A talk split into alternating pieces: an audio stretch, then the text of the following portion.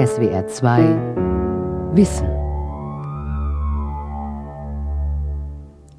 Die Integration ausländischer Mitbürgerinnen und Mitbürger ist ein Thema, das die Gemüter immer wieder erhitzt, zuletzt bei der Diskussion um die Einführung der doppelten Staatsbürgerschaft.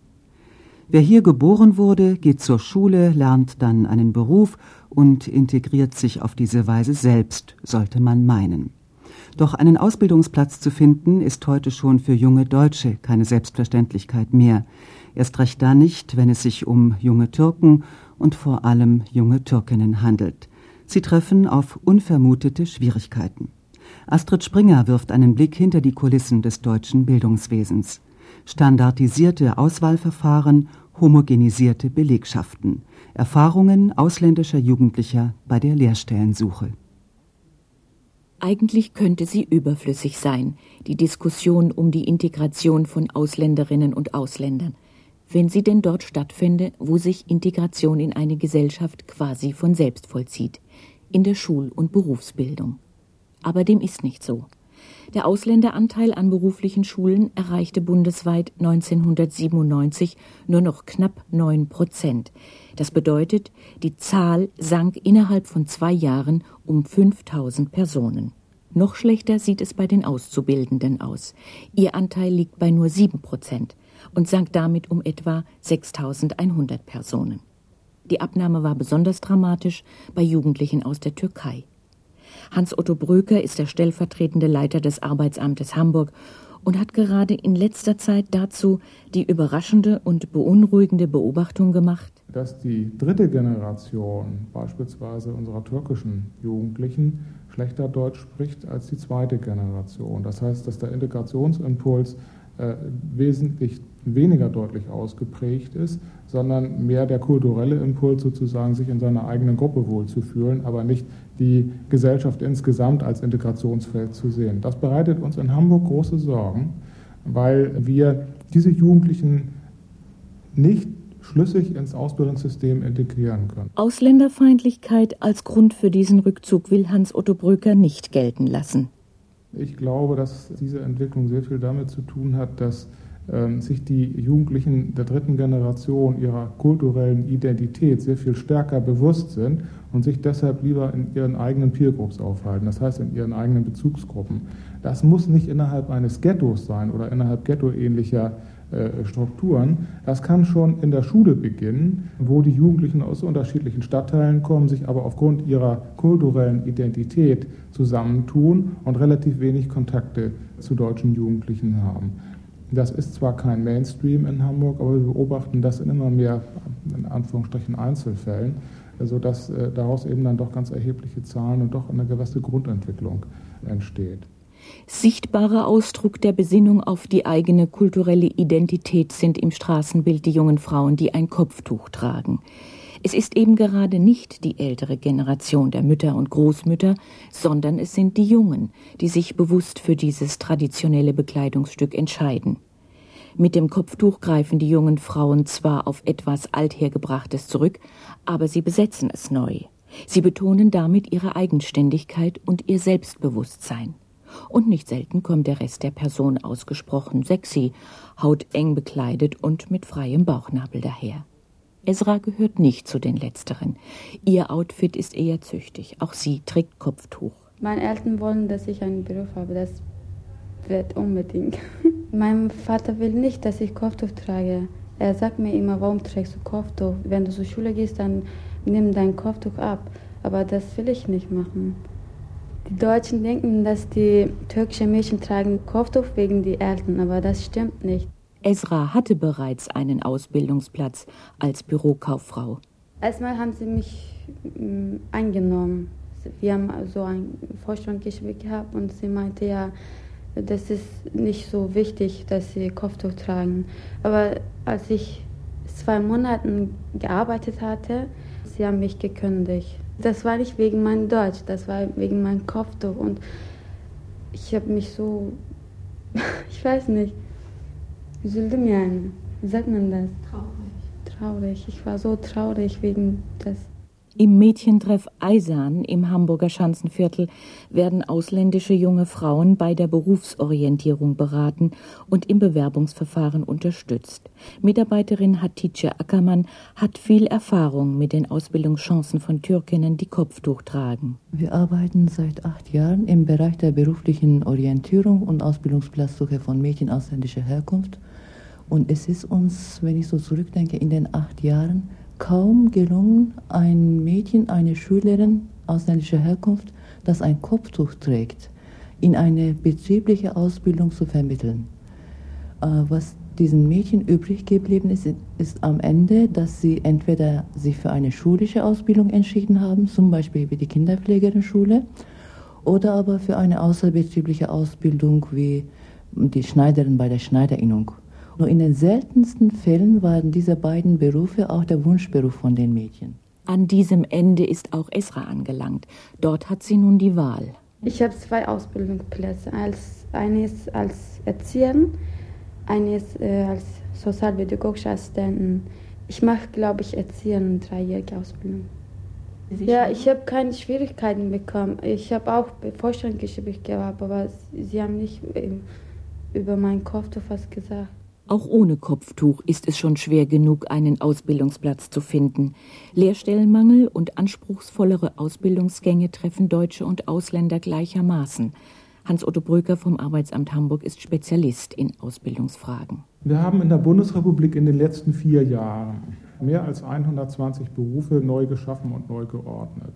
Und die meisten dieser Berufe sind im Vergleich zu den Vorgängerberufen schwieriger geworden und stellen deshalb höhere Anforderungen.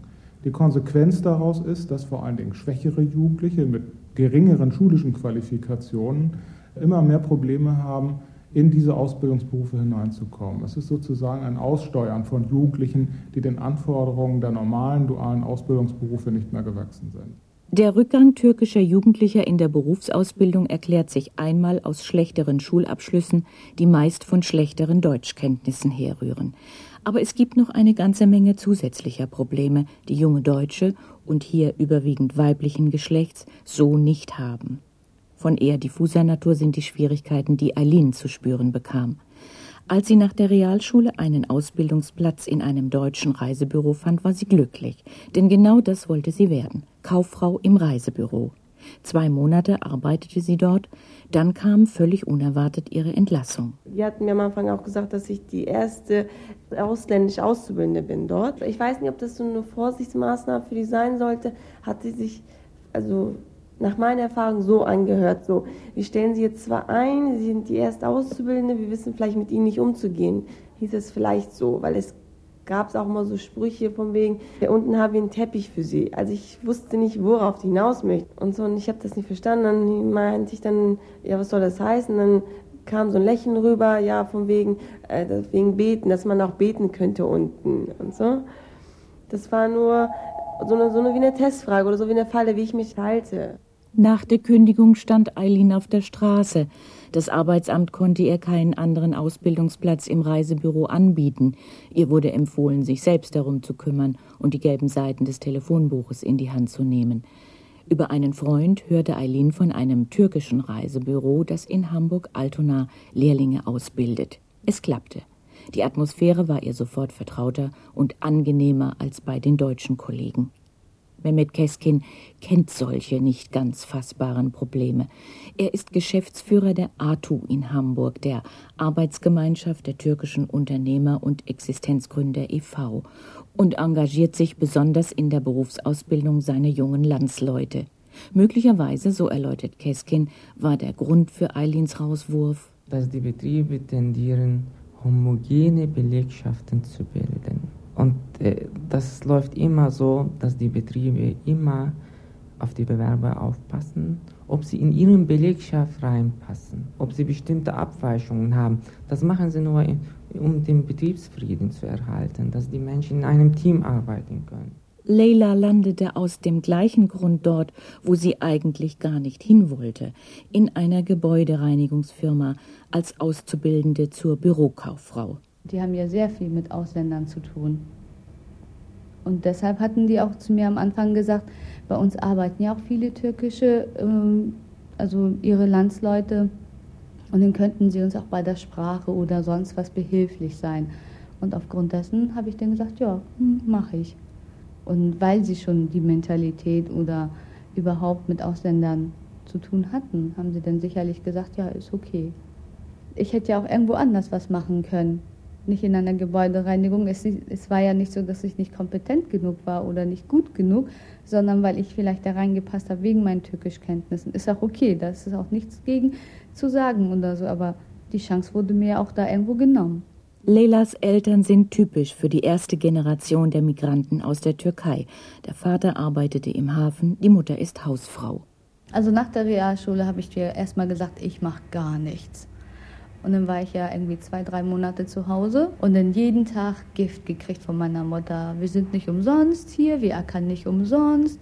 Guck dir doch mal deinen Vater an und der arbeitet so hart und seit 20 Jahren braucht er nur arbeiten und dann ist er kaputt. Dann mach doch eine Ausbildung und äh, muss ich mir echt jeden Tag anhören. Meine Mutter, sie meinte immer, gerade als Frau hast du es ja sowieso schwieriger. Stell dir vor, dein Mann passiert was irgendwie Bein ab oder er ist verletzt oder hat einen Unfall, was willst du dann machen? Willst du nur putzen gehen? Und da hat sie mal gesagt, nein, du musst was lernen, das geht nicht. Und da hat sie mich echt auch dazu gebracht. Aber auch in der Türkei ist es ja so, dass die Kinder unbedingt zur Schule gehen sollen, weil in der Türkei kriegt man natürlich auch nichts, wenn man nicht gelernt hat oder so. Ne? So ist es ja da auch. Und weil mein Vater das ja so schwer hatte hier, hat er sich sicherlich gedacht, meine Kinder sonst nicht so schwer haben. Und äh, eben als einfacher Arbeiter muss man ein bisschen mehr arbeiten, körperlich kaputt und dann auch noch zu Hause. Und er wollte immer, dass wir was lernen. Als ungelernte Kraft hat er gesagt, nein, umsonst gehe ich nicht jeden Tag für euch 14 Stunden arbeiten. Ihr müsst unbedingt was lernen. Bevor Leila 1990 ihren Ausbildungsplatz bekam, hatte sie zunächst herbe Enttäuschungen erlebt. Nach der Realschule habe ich mich bestimmt für 50 Unternehmen oder so beworben. Aber leider habe ich immer eine Absage bekommen. Auch gar nicht mal zum Vorstellungstermin oder so eingeladen, sondern gleich die Absage gekriegt. Ich denke schon, dass da eine ganze Menge Vorurteile waren. Wegen der Nationalität. Das waren nur deutsche Firmen.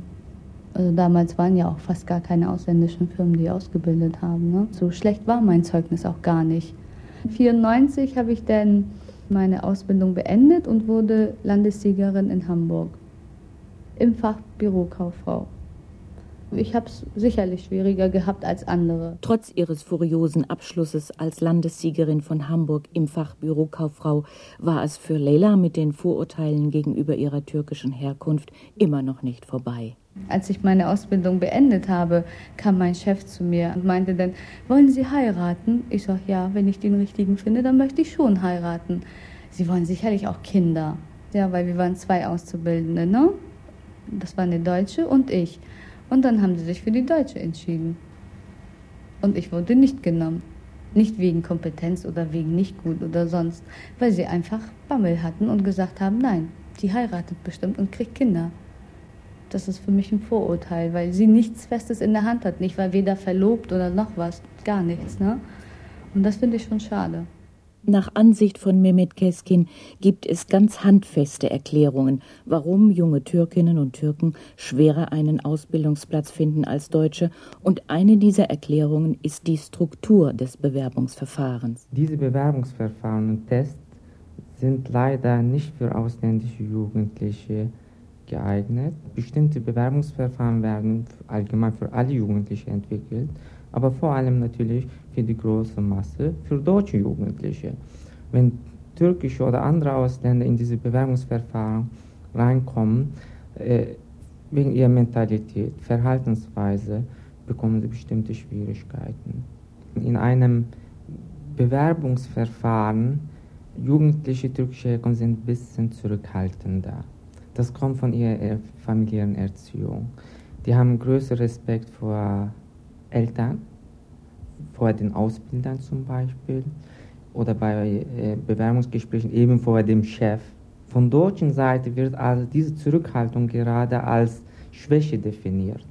Und in dem Fall, wenn die Jugendlichen nicht offensiv sind, innerlich eine gewisse Aggressivität für den Ausbildungsplatz zeigen, dann werden sie eben abgelehnt.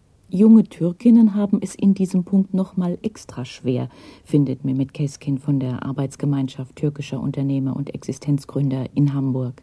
Türkische Mädchen eigentlich werden in gewisser patriarchischen Umgebung werden sie eben traditionell erzogen. Wenn so ein türkisches Mädchen vor einem Ausbilder tritt, dann zeigt sie eben bestimmte Eigenschaften, die eigentlich viele Frauen bekannt sind. Wir reden immer von Generationskonflikten. Es gibt auch Konflikte zwischen Geschlechtern. Und in dem Fall denke ich, die türkischen Mädchen mit ihrer Zurückhaltung ziemlich schlecht abschneiden im Vergleich zu ihren deutschen Altersgenossen oder Geschlechtsgenossen. Wer mithalten will, muss den Vorgaben entsprechen, die die jeweilige Branche macht.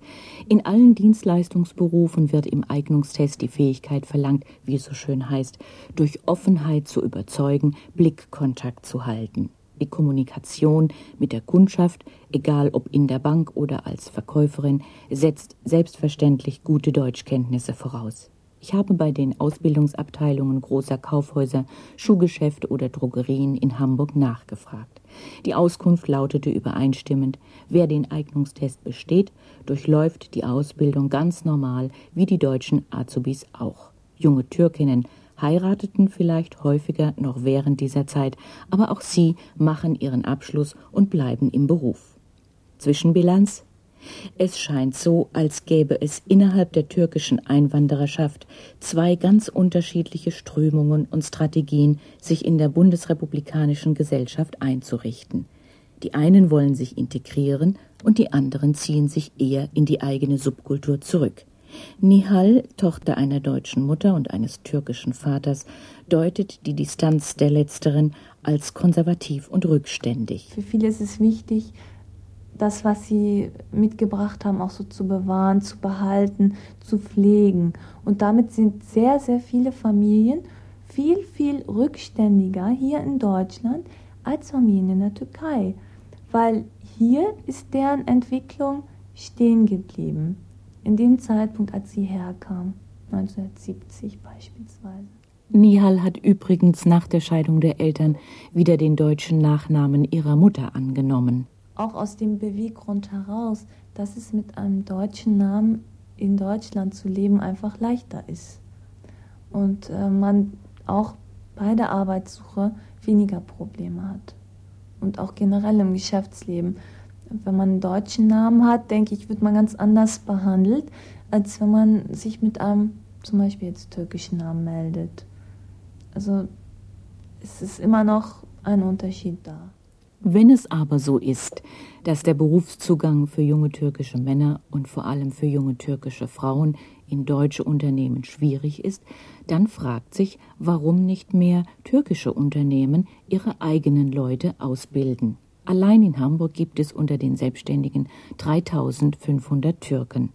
Selami Al-Barak kennt viele von ihnen. Er selbst hat zwei Reisebüros, in dem in Altona hat Eileen ihre Ausbildung gemacht es ist ja eine Mentalitätsfrage. Wir wollen nicht irgendwie so viele bürokratische Sachen tun haben und die haben bloß Angst. Also irgendwie Hände weg. Deswegen, also die versuchen ein bisschen also von der Sache also rauszubleiben. Hans-Otto Bröker vom Arbeitsamt Hamburg wundert es überhaupt nicht, dass türkische Selbstständige ihre Probleme mit der Lehrlingsausbildung in Deutschland haben. Wenn ich morgens zur Arbeit fahre und die U-Bahn verlasse und äh, zu meinem äh, Arbeitsamt gehe, dann ist direkt an der U-Bahn-Station ein großer Gemüseladen in türkischer Unternehmerschaft. Das heißt, ein türkischer Betriebsinhaber führt diesen Laden übrigens exzellent, ganz hervorragende Qualität. Aber es ist für diesen Betriebsinhaber relativ schwer vorstellbar, jemanden auszubilden, der also bei ihm lernt und noch nicht vollwertig als Arbeitskraft tätig ist und ihn dafür auch noch zu bezahlen, obwohl er diese Nachwuchskraft braucht. Anders als nahezu der Rest der Welt hat Deutschland ein duales Ausbildungssystem. Das bedeutet, die Berufsausbildung findet nicht nur im Geschäft oder im Betrieb, sondern auch in der Berufsschule statt. Duale Ausbildung in der Bundesrepublik hat natürlich sehr viel mit dem Selbstverständnis der Betriebsinhaber zu tun. Also nicht nur bei ausländischen Inhabern, sondern auch bei deutschen Betriebsinhabern. Bereiche oder Betriebe, die über keine Ausbildungstradition im dualen System verfügen, haben am Anfang in aller Regel Schwierigkeiten, sich damit zurechtzufinden, Jugendliche im Betrieb auszubilden und natürlich parallel in der Berufsschule. Es ist also kein fakultatives System, sondern es ist ein System, in dem ganz bestimmte Dinge erledigt werden müssen, innerhalb ganz bestimmter Zeiten, damit der Jugendliche am Schluss zu einem Ausbildungsabschluss kommt. Neben dem System der dualen Ausbildung wartet das deutsche Ausbildungsrecht mit einer weiteren Besonderheit auf. Seit 1969 gibt es das Berufsbildungsgesetz, aufgrund dessen eine Ausbildereignungsverordnung erlassen wurde. In der steht, dass nur solche Betriebe ausbilden dürfen, die einen Mitarbeiter oder eine Mitarbeiterin vorweisen können, die vor der Handelskammer daraufhin geprüft wurde, ob er oder sie ausbilden darf. Das ist türkischen Unternehmern in der Regel zu viel Umstand und in der Praxis im Ein-Mann-Betrieb oder im Familienbetrieb auch gar nicht machbar. Erst seit 1998 besteht die Möglichkeit, sich von diesem bisherigen Muss befreien zu lassen. Für Mehmet Keskin gibt es aber noch ein anderes gravierendes Ausbildungshindernis. Und das ist die fachliche Eignung. Unternehmen, die ausbilden wollen, müssen mindestens sechs Jahre in dem Beruf tätig sein und eine persönliche Eignung mitbringen. Die Handelskammer Hamburg könnte die Situation vor Ort prüfen und gegebenenfalls auch die Ausbildungsgenehmigung erteilen. Von Gesetzenseite gibt es weniger Hindernisse als in der Vergangenheit. Im Geschäftsalltag sieht es dann immer noch ganz anders aus. Da braucht es Ermutigung, gutes Zureden, um nicht zu sagen Überreden zur Ausbildung, Anleitung, Rat und Begleitung. Genau deshalb ist in Hamburg die ATU gegründet worden. Die Arbeitsgemeinschaft türkischer Unternehmer und Existenzgründer e.V. ist ein Pilotprojekt, das sich speziell auch für die Berufsausbildung junger Türkinnen und Türken engagiert. Mehmet Keskin ist nicht nur ihr Geschäftsführer, sondern war auch Mitbegründer und Mitinitiator.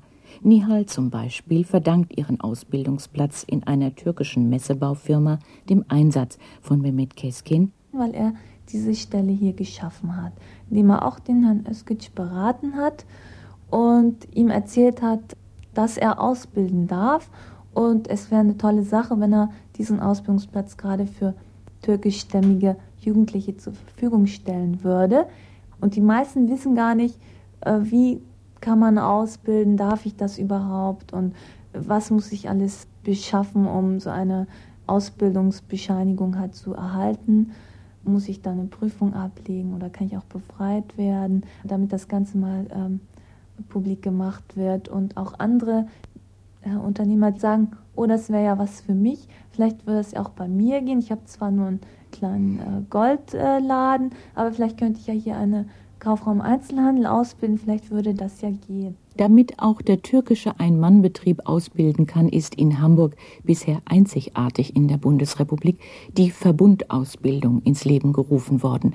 Verbundausbildung bedeutet, zwei Betriebe bilden gemeinsam eine Jugendliche aus. Auch Raimund Basravi nimmt daran teil. Den Anstoß erhielt er von der ATU. Der Betriebswirt verfügte zwar mit acht Jahren selbstständiger Tätigkeit über genügend Berufserfahrung, ihm fehlte aber der nötige Ausbilder. Es lief dann so ab, dass Mehmet Keskin zu ihm in sein Büro kam. Er hat sich dann halt die Büroräume angesehen, hat gesehen, dass die Voraussetzungen hier erfüllt sind aufgrund der Räumlichkeiten. Dann hat er meine fachspezifischen Voraussetzungen geprüft, Zeugnisse etc., was alles dazugehört. Und wir haben dann den Antrag gestellt auf Befreiung von der Ausbilderprüfung bei der Handelskammer, zusätzlich auch Antrag auf Teilnahme an der Verbundausbildung. Für einen Zeitraum von fünf Jahren ist die Ausbildereignungsprüfung nun ausgesetzt. Basravi bildet eine Kauffrau für Bürokommunikation, also eine Sekretärin aus. Die Führung von Personalakten kann sie bei ihm nicht lernen, weil sein Betrieb dafür noch zu klein ist. Für diesen Teil der Ausbildung wird sie in eine größere Firma gehen. Das macht den Verbund aus. Alles in allem ist Mehmet Keskin stolz auf seine Bilanz. Seitdem im vergangenen Jahr das Projekt ausländische Selbstständige bilden aus gestartet wurde, konnten 100 Jugendliche mit einem Ausbildungsplatz versehen werden, aber eben nur durch zusätzliche Anstrengungen und individuelle Abmachungen im Einzelfall mit den Behörden. Hamburg also auf Erfolgskurs bei der Berufsausbildung türkischer Jugendlicher? Hans-Otto Brücker, der stellvertretende Chef des Arbeitsamtes Hamburg, bleibt skeptisch. Aus meiner Sicht ist sehr, sehr wichtig, dass das Bildungsbewusstsein der ausländischen Jugendlichen und vor allen Dingen natürlich ihrer Eltern, denn Eltern nehmen immer noch entscheidenden Einfluss auf die Berufswahl oder auf die Arbeitswahl, dieses Bildungsbewusstsein immer stärker weiterzuentwickeln. Wir haben in den vergangenen zwei bis drei Jahren Rückschläge beobachtet. Das hat äh, vielleicht auch mit anderen gesellschaftlichen Entwicklungen zu tun. Aber auf jeden Fall ist das eine ganz gefährliche Geschichte, denn wir können es uns mit Sicherheit nicht leisten, dass Jugendliche oder junge Ausländer auf Dauer arbeitslos sind, weil sie eben irgendwann nicht eingesehen haben, dass Qualifikation, dass Bildung eine ganz große Garantie dafür ist, sich dauerhaft ins Beschäftigungssystem zu integrieren und damit natürlich auch in die Gesellschaft zu integrieren.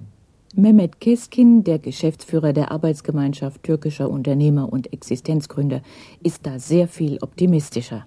Es gibt sicher einen Rückzug in die eigene Community, das kann man beobachten, aber das geschieht sicher nicht in der ganzen türkischen Gesellschaft. Das ist nur eine kleine Gruppe, die sich vielleicht in unserer Gesellschaft in Deutschland sich nicht zurechtfindet. Das ist nur eine Fluchtreaktion.